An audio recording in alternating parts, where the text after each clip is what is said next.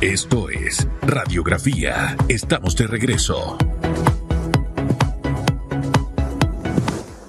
Hoy es jueves de TBT y publiqué un TBT que me puso el corazón así chiquitito. Aparecen dos mujeres importantes de mi vida. Mi hija que está de cumpleaños hoy, Gabriela. Felicidades a Gaby. Y mi madre, la mujer más hermosa que ha pisado este planeta. Totalmente de acuerdo. Sí, señor. Aparecen conmigo. De Usted no estaba tan hermoso, pero. Ahí tal, salgo con, bigote, con un ensayo de bigote. Vamos a lo que Y sigue. sin camisa estaba. Sí, estaba en la casa, la de la casa, con la bebé recién. ¿no? El gobierno propuso aumentar hasta 12 años la pena mínima por homicidio. ¿Usted qué opina? Use el hashtag radiografía. Y busque el Instagram de Hugo. Para que lo vea con bozo, con un pedacito de pelo aquí. Era un ensayo de voz, era una brusquita, pero era un Ocho. ensayo. Mejor que Berta no se enamoró en esa época suya de usted. 8, 7 minutos de la mañana, aunque dice ahora que la tiene loca. Imagínese, imagínese. Está con nosotros Javier Muñoz. No llore, jefe del Departamento de Coordinación de Censos del Instituto Nacional de Censo. eh, porque ya el censo está a la vuelta de la esquina y hemos hablado mucho del censo en radiografía, porque es importante saber cuántos somos y, y data importante para la toma de decisiones de este país. Teníamos rato de no hacer un censo bien hecho, así que se han estado preparando y, y actualícenos en este momento la agenda. Arranca primero de diciembre, qué va a ocurrir en este mes y luego lo que viene en enero, ¿le parece?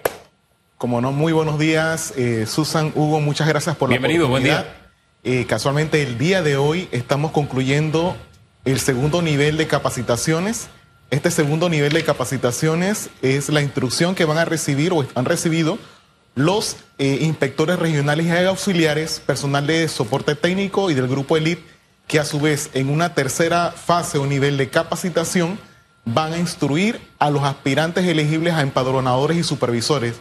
Esta instrucción, este tercer nivel, se efectuará del 12 al 22 de diciembre de este año y que en definitiva eh, brindará los instrumentos metodológicos, el conocimiento y la habilidad tecnológica que se requiere para el magno evento a desarrollar del 8 de enero al 4 de marzo del 2023. A mí me gusta hablar en primera persona plural, porque de alguna forma este es un tema que el censo no- nos incluye a todos. Nos vamos a contar cuántos somos, a qué nos dedicamos. E incluso en temas como si usted se autopercibe afrodescendiente o no, cosas como esas, ¿no? Temas delicados también van ahí, han estado ya en consulta preparando este ambiente. Y no es una tarea fácil que nos contemos. ¿Por qué? Porque como bien apuntó Susan, eh, la última vez que nos contamos el intento no nos fue bien. Y ya han pasado generaciones que usted le habla de censo y se quedan de que, ¿y eso con qué se come? Eso es como cuando a un muchacho le gusta el reggaetón. No, dice que no le gusta el típico, pero tú le muestras lo rico que es bailar un tema típico. Y entonces le... ¿Qué? Cuando le muestras eso, dice, oh, oh, mira lo que yo me estaba perdiendo. Entonces, ¿qué tienen ustedes pensado para que esa, ya esa generación que dice censo, esto qué es, cómo se come, para endulzarlo, para engatusarlo, Y que para me quita seducirlo? 20 minutos casi, por ahí más o Sí, menos. para que se 15. sumen y sepan que, es que es, Es algo importante, básico para todos, para el país. Sí, primero, el censo es una excelente oportunidad para todos los residentes en este país, tanto nacionales como extranjeros. ¿Por qué? Nos permite captar la radiografía de cuántos somos, dónde vivimos, cuáles son las necesidades más apremiantes en cuanto a la tenencia de servicios básicos, en cuanto a diversas situaciones, por ejemplo, como lo indicaba Hugo, el autorreconocimiento, en cuanto a la parte de la discapacidad, la parte educativa, la parte de la empleomanía y muchos factores que en definitiva nos permiten a nosotros conocer cómo estamos y hacia dónde podemos ir para efecto de la toma de decisiones en este caso. Y esa toma de decisiones y, y- y- yéndole un poco al tema de los jóvenes. Si no sabemos cuántos jóvenes tenemos en nuestro país en el rango de edades, cómo vienen las oportunidades de trabajo para salir y buscar inversionistas. Mire, tengo un grupo de jóvenes eh, en esta profesión, en estos circuitos, en estas provincias. La data, los números son valiosos para planificar también las estrategias. Ahora, eh, el censo, ¿cuánto tiempo le va a tomar a la persona hacerlo? Eh, eh, sabemos que no va a ser como otros, otros años, que va a ser un solo día. Vamos a tener muchísimo más tiempo. Háblenos un poquitito de eso. Y en un hogar que, que pudiera tener seis o siete personas, o sea, el tiempo aproximado van a llevar sus mascarillas, pero se las van a bajar para mostrar el carnet, para poder saber que, ah, sí, este es el censo. Aquí está. O sea, esas cositas que creo que son sumamente importantes, que refrescársela a la gente. La hemos escuchado, pero mire, uno le dice a una persona una cosa y hace otra. Así que mejor es que estén claritos como el agua. Sí, Susan. Eh, tradicionalmente en nuestro país, a partir del año de 1940 hasta el año 2010, los censos se ejecutaban bajo una metodología de hecho, o sea, en un día. Los tiempos han cambiado y luego de la situación producto de la pandemia, el confinamiento al que la mayoría fuimos eh, sometidos en este caso por cuestiones de bioseguridad, nos llevaron a realizar una serie de evaluaciones y eh, implementar una metodología menos invasiva, eh, una metodología que permitiese cierto grado de flexibilidad y que no sometiese a la población a estar un día más en confinamiento y el cual también pudiese repercutir en, en este caso, en aspectos económicos para eh, la población. En este caso, y luego de una serie de consultas y estudios, se tomó la decisión de aplicar la metodología de derecho. Casualmente en nuestro país del año de 1911, 1920 y 30, los, los tres primeros censos se desarrollaron bajo esta metodología de derecho.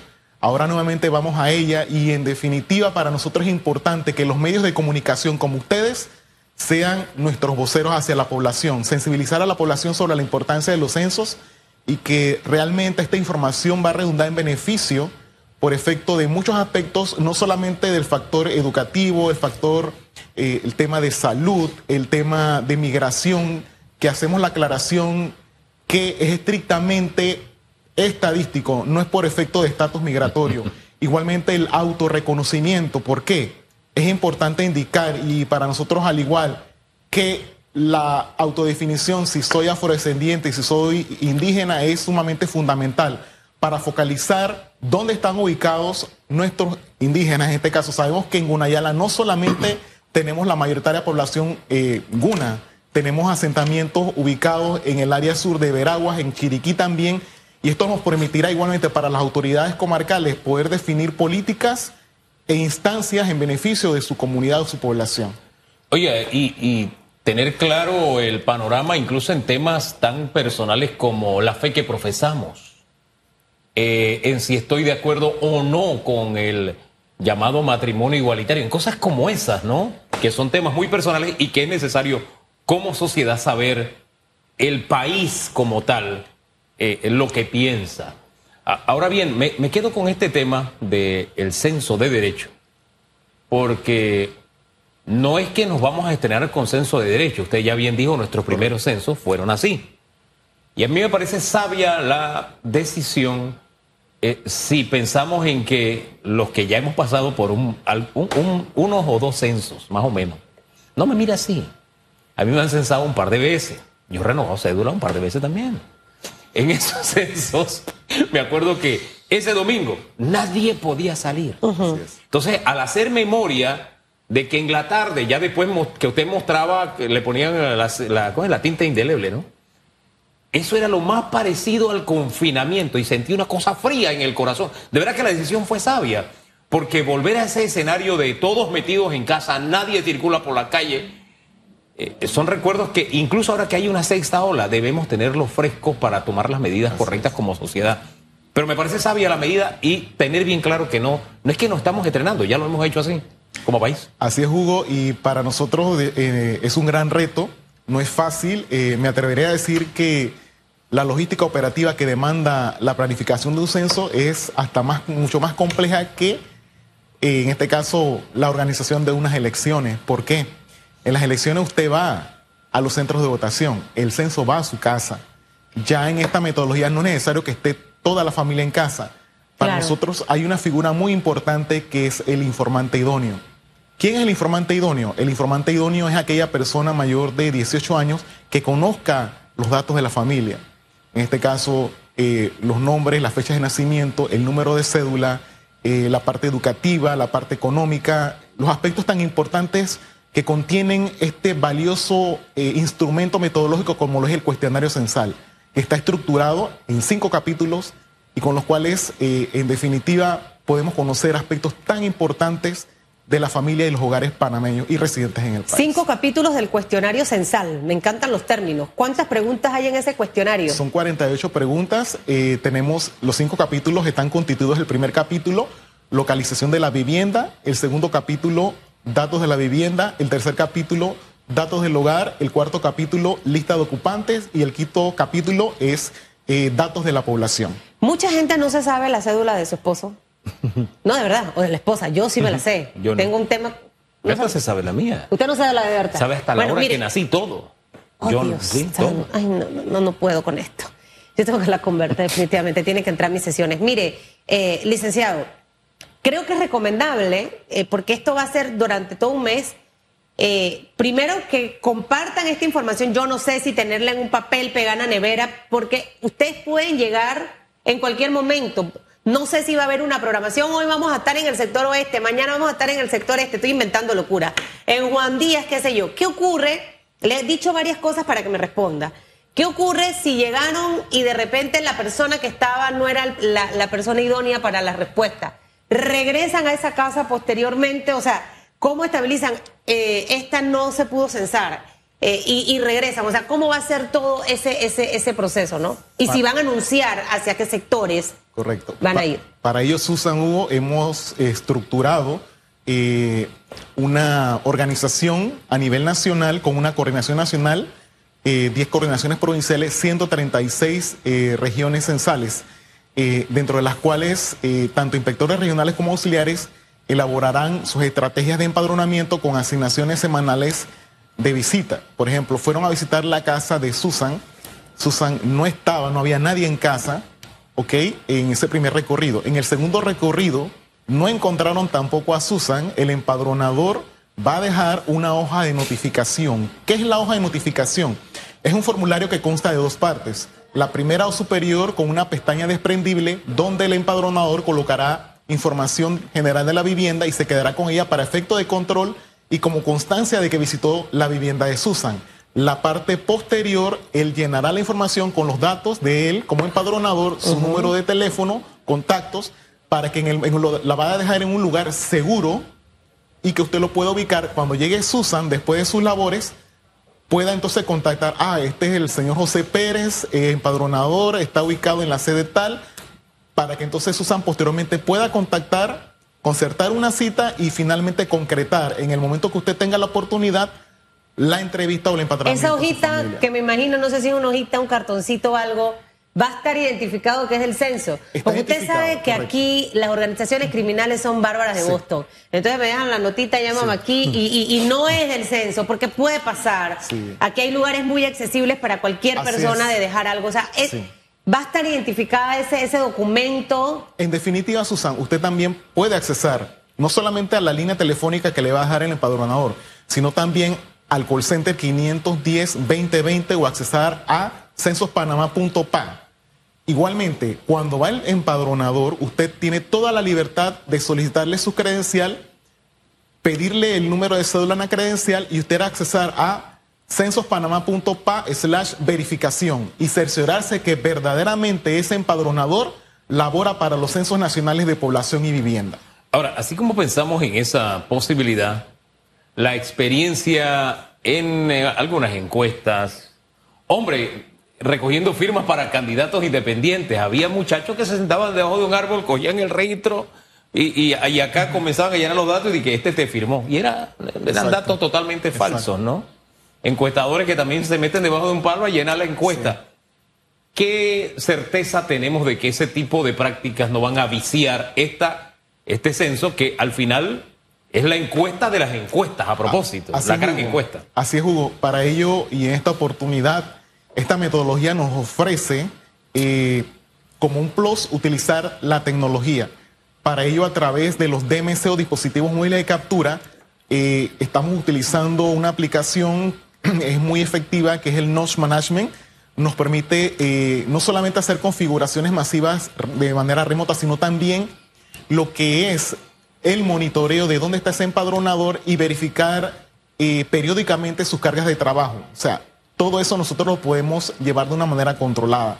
Igualmente a través de lo que son los dashboards de gestión que nos permiten también ver realmente cómo va el comportamiento del, pa- del empadronamiento versus las proyecciones u, en este caso, las metas que se tienen semanalmente para efectos de cumplir a cabalidad el desarrollo del operativo censal.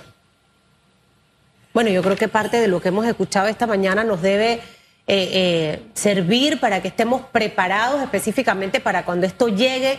Es súper, súper importante. Eh, pueden ocurrir estos casos de, de que la persona principal del hogar esté trabajando, estén, es más, si está la señora de la limpieza, los cuidadores de los niños o de los adultos mayores, porque obviamente todo el mundo está trabajando, creo que va a ser importante que esta persona también pueda contar con la información requerida para poder ayudar. ¿Cuándo ustedes esperan eh, tener ya todos los resultados, empezar a conocer esos primeros numeritos de, de lo que va a ser este tema de censo? ¿Cuántas personas vamos a tener trabajando? Sí. Van a cargar un teacher, van a cargar una gorra, porque usted sabe que hace sol, eh, licenciado. Y en lugares inaccesibles, las botitas, no sé, o sea, Sí. eh, eh, es, esa, esa logística de, de identificar, hay un horario de tal hora a tal hora, o sea, esas, le he mencionado varias cosas, así que usted aprovecha allí y lo va respondiendo. Susan Hugo, de definitivo, eh, el personal eh, va a estar debidamente identificado con su suéter o t-shirt azul, gorra azul, en este caso los empadronadores, su credencial, en la cual usted, al momento de llegar a, a la- a su residencia, Hugo, usted le puede pedir la credencial y verificar en el sitio que le indiqué, que es censospanama.pa slash verificación, si él verdaderamente labora para el censo. O igualmente llamar al call center 510-2020. El periodo de ejecución del censo, como sabemos, va a ser del domingo 8 de enero al 4 de marzo del 2023. Se espera tener resultados preliminares en julio del 2023 y resultados defini- definitivos entre octubre y noviembre del 2023. Eh, y- Cua- No, termine, cuatro- termine. 4 de enero al 8 de marzo. Mire, anótelo. Anótelo y guárdelo. 4 de enero al 8 de marzo, justo antito de que empiecen las clases, Así mismo es. está terminando el, el- el censo. Dios primero, así es. Lo del vestuario. El personal va a estar identificado. Los empadronadores con un eh, suéter azul con el logotipo de los censos. Manga larga, La manga corta. Es manga corta en color azul. Y su gorra, su credencial. Y como les Ellos deben portar su credencial. deben portar su credencial. Y usted, como le decía, y, y- este, igualmente eh, constatar de que esa persona trabaja para el censo, usted lo puede hacer con toda libertad. El horario de que El, empiezan. hor- el horario está especificado eh, de 8 a 8, o sea, de 8 de la mañana a 8 de la noche. Y eh, en definitiva también con respecto a las jornadas, no en todos los lugares va a ser lo mismo. O sea, el rango de visita puede estar allí. Pero dependiendo del área, por ejemplo, un empadronador, una zona de difícil acceso, en definitiva, tiene que trabajar en un horario que sea. O áreas accesible. rojas, por ejemplo, Sí. no se puede estar ahí de noche. ¿Cómo sale esa gente de allí, no? Exacto. Para ellos han esta- establecido estrategias y alianzas con los estamentos de seguridad. Igualmente, el Instituto Nacional de Estadística y Censo ha establecido protocolos. Protocolos específicamente en esas zonas eh, rojas, como llamamos. Igualmente en las áreas un poco inaccesibles, a través de lo que es un cronograma de visitas, un cronograma estratégico en cuanto a la funcionalidad de cuándo es el, momo- el mejor momento y el tipo de operativo que se va a implementar en esos lugares. ¿Quiénes Ah. más? Perdón, Sí, Hugo, sí, que, adelante. que- que me, me Sí, sí, desaté. adelante, adelante. ¿Van a haber más hombres que censan o mujeres? ¿Están eh, eh, jóvenes o así de la edad de Hugo? Jóvenes de mi edad. Ajá. Bueno, el más, más mayorcitos. Sí, pues. el rango de edades No millennial. Susan y Hugo, eh, está tipificado de 18 a 55 años Ok. entre los empadronados y supervisores.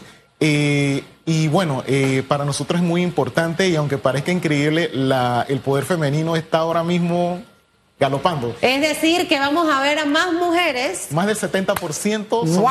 mujeres. Es porque hubo ciertas exigencias y tenemos que aceptar que los hombres en materia académica, en el uso de las neuronas, se están quedando un poquito atrás. Esa es parte de nuestra realidad que también tiene que Es medir. nuestra realidad. ¿Cuáles son- Sí. fueron esas exigencias para reclutar? Bueno, por ejemplo... y ya eh, están todos reclutados, ya no hay chance están- para. Ya. Ahora mismo están en proceso de llamadas. Ok.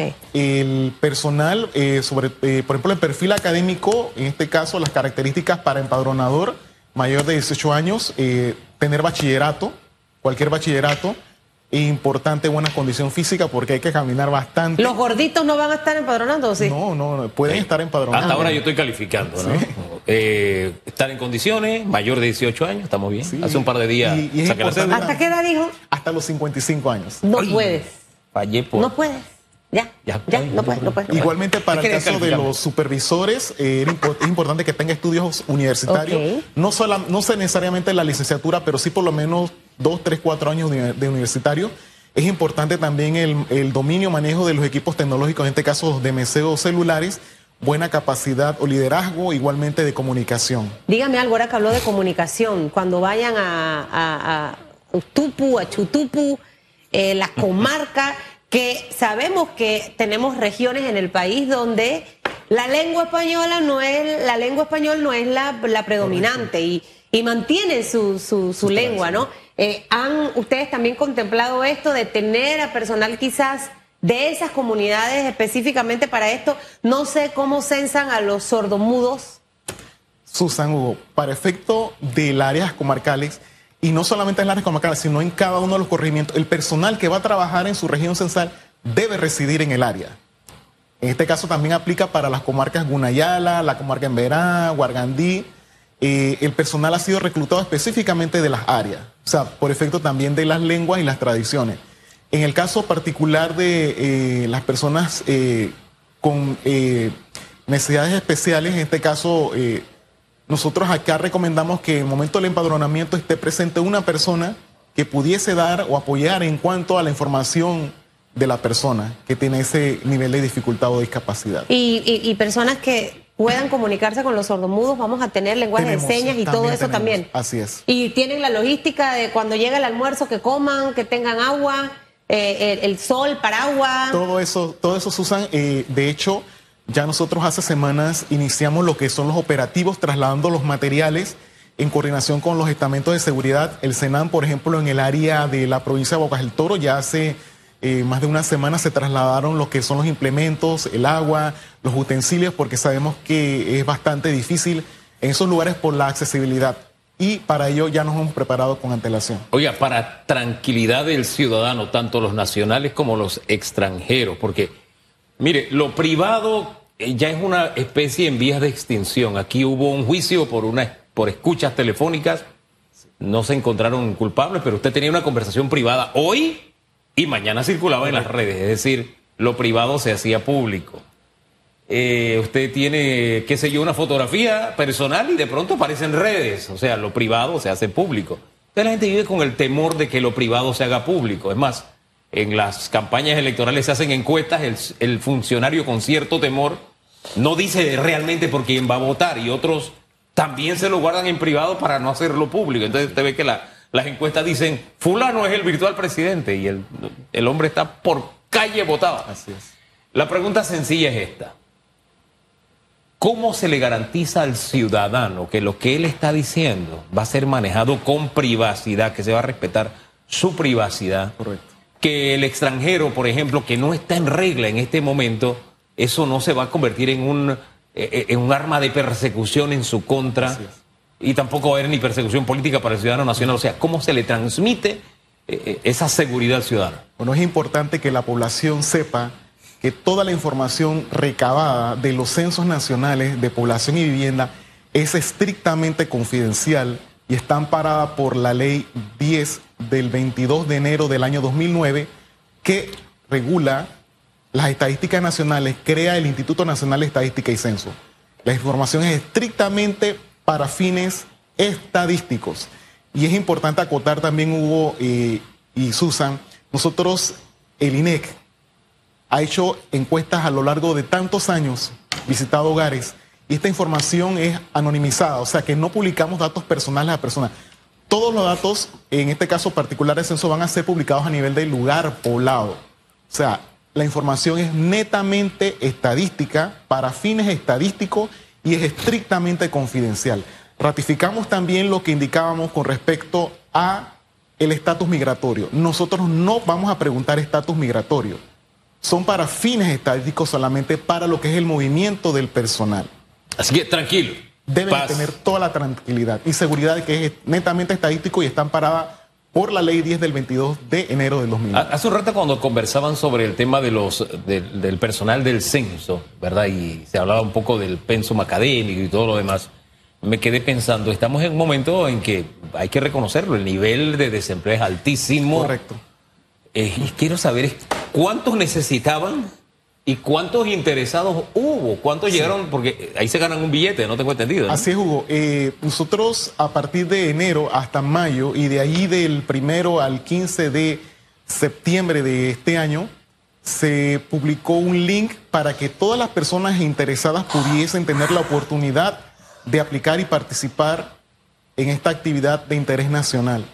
Eh, producto de ello, luego de cerradas las inscripciones, a través del link se realizaron varias depuraciones, se conformaron eh, grupos de trabajo y finalmente se estableció una data de personal para finalmente seleccionar a- en un aproximado de 10.000 personas que van a ser convocadas a las capacitaciones que van a iniciarse en el tercer nivel o fase del 12 al 22 de diciembre del presente. Eh, para el censo, estamos hablando de que son aproximadamente 2.000 supervisores y 7.000 empadronadores, aparte del equipo de soporte técnico y aquellas, de repente, eh, eh, economías indirectas que puede generar el cual las personas van a estar contratadas en su lugar de origen o residencia por un periodo de dos meses. Me dijo, disculpe, estoy tomando nota, pero la, la cifra de cuántos respondieron al llamado? Eh, 116 mil personas 116 inscritas mil, wow. aproximadamente. Eso te dice la cantidad de gente que quiere en este país trabajar. Exacto. E- Lo ese dato es importante. Lo importante, Trabajar. 8 de enero, 4 de marzo, arranca el censo nacional.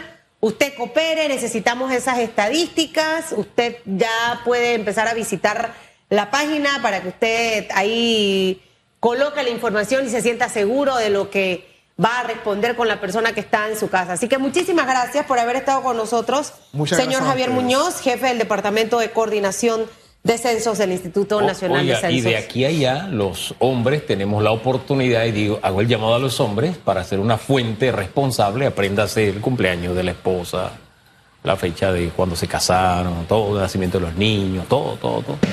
Todo, hay tiempo para hacer la tarea. Vamos y regresamos.